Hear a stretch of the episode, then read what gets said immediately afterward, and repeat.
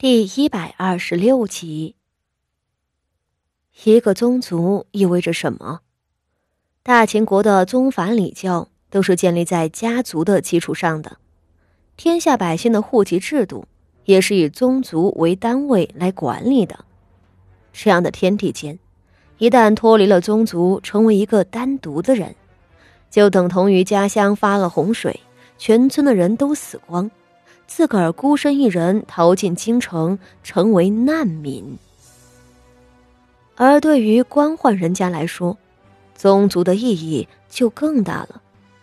大秦朝从上至下，分为皇族、官籍、民籍、奴籍四种户籍。傅心怡是三品吏部侍郎之女，是堂堂正正的官级小姐。出族后。他便会成为一个庶民。他才十三岁，被赶出家门后能干什么？他怎么活下去？就算能够挣扎求生，她一个孤苦伶仃的女孩子，又该如何保护自己？劫匪和强盗难道不是专挑软的下手吗？窑子里的老鸨不也是喜欢拐人的吗？自古出族。就是家法中除了死亡之外最严厉的惩罚了。男子出族，因为失去了父辈名分，成了孤儿，除非找到一个养父母，否则他将无法参加科举考试。女子出族，多半因为被赶出家门后势单力薄，难以养活自己，或者被歹人盯上，最后也凄凉收场。母亲，母亲。他用哽咽的声色朝着谢氏喃喃唤道：“求求你，我，我不要出族，我不想死。大哥的事情其实是……住口！”谢氏猛地一巴掌上去，打断了他。谢氏面目狰狞，满眼怒火。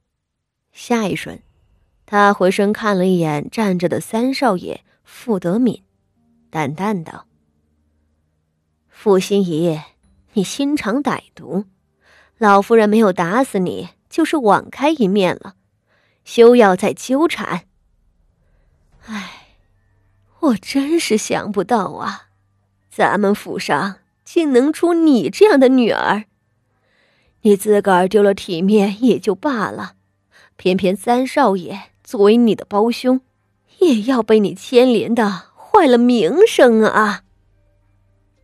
傅心怡愣愣的看着谢氏，又顺着谢氏的目光看向了傅德敏，他的眼睛里涌出溪水一般的眼泪。傅德敏，他的亲哥哥。是啊，他还有这个亲哥哥啊。如果他胆敢违抗谢氏，那傅德敏会有什么下场呢？就算他不会被出族，可傅德敏却还是在谢氏手里掐着的啊。他无声的痛哭着，半晌，他回身跪正，给堂上的老夫人。磕了一个头，孙女儿就此拜别祖母了。傅老太太神色冰冷，看都不愿看他。坐在一旁静静瞧着的傅锦仪，心里不禁有些唏嘘。傅心怡凄惨至此，而他的亲哥哥傅德敏仍然无动于衷。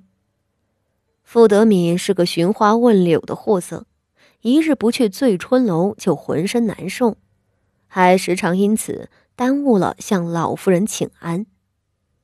此时的他正站在傅柔仪的身侧，若无其事的抠着手上的皮。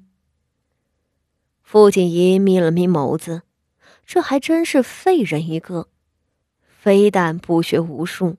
连应有的情感也都没有了，整个与畜生无异了。这样的人，一辈子都是个没救的。傅心怡很快被婆子用绳子捆着拖了下去，跪着的谢氏低低抽泣，不敢起来。傅老夫人扫视众人，平缓道：“要出族，便要请了族长来开祠堂的。正巧，八丫头的胳膊刚养好了伤，正等着祭做嫡出，也是要开祠堂行礼的。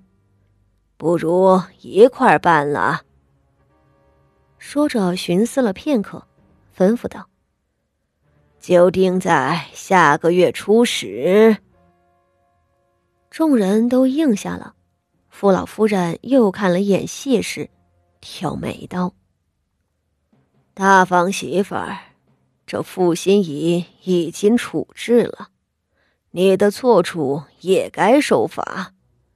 希儿的事情，的确是你照顾不周，管束不力呀。”谢氏连忙道：“ 媳妇儿愿意受家法。”傅老夫人冷笑：“哼，家法是不用了。”他轻描淡写的道：“我瞧着你这段日子做事很不周全，府里也出了不少乱子。与其说你不周到，不如说你掌家不利。”从今日起，你手里的钟馗就交给三房媳妇儿。谢氏猛然一惊，他惨白着脸抬头去看老夫人，半晌张口道：“老夫人，这这……怎么，你不服？”傅老夫人狠狠的瞪着他。谢氏。这件事情就这么定了，这是你应得的惩处。